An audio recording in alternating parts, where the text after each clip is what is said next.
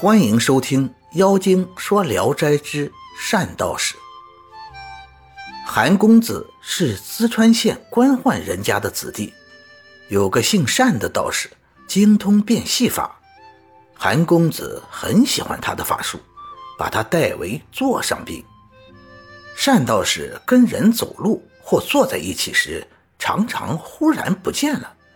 韩公子很想跟他学这种隐身法。道士不肯，公子再三恳求，单道士说：“我并不是吝啬我的法术，是恐怕传出去以后坏了我的名声。如果我交给的是君子，倒还罢了；传给小人就不行了，会有人借此隐身法去行窃。公子当然不会去行窃，但是……”你出去后，如发现谁家的姑娘媳妇漂亮，一喜欢上，就用隐身术偷进闺房，我岂不是助纣为虐，成了淫徒的帮凶了吗？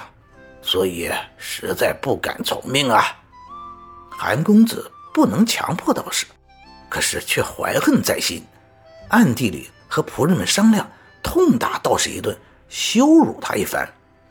恐怕打他的时候，他又使隐身法跑了，就用细灰撒在麦场上，心想他即使使用隐身术，但走过的地方必定要在灰上留下痕迹，这样就可以追着他的足迹痛打了。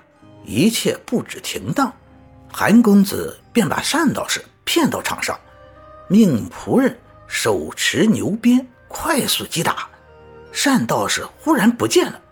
但灰上果然有鞋子走过的痕迹，仆人们四下里一顿乱打，刹那间灰土飞扬，再也找不到道士的踪影了。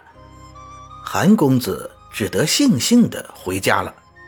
过了会儿，单道士也回来了，跟伺候自己的仆人说：“我不能在这里住了，一向有劳你们，现在要分别了，我要报答你们。”说完，从衣袖中掏出一壶美酒，又拿出一盘佳肴，都放在桌子上，摆完又掏，共掏了十几次，桌上的佳肴已经摆满了。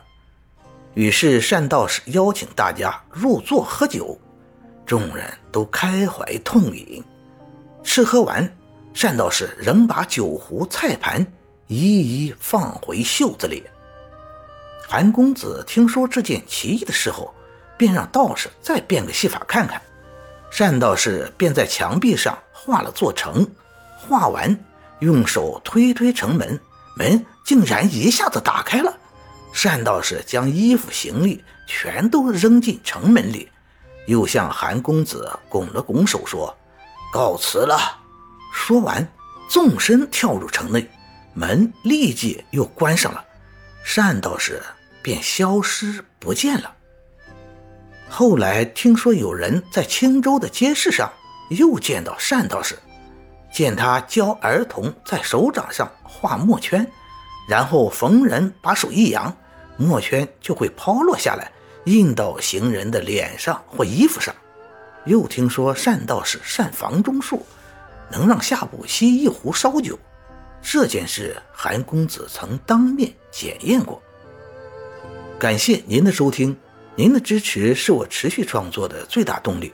如果喜欢，请点击关注订阅。朋友们，我们下期再见。